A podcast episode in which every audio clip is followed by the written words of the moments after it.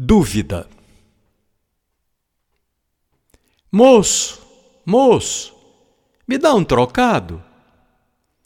O menino que pede é bem pequeno, desses que esmolam nos sinais, quase sempre muito magros, quase sempre muito sujos, quase sempre muito, muito.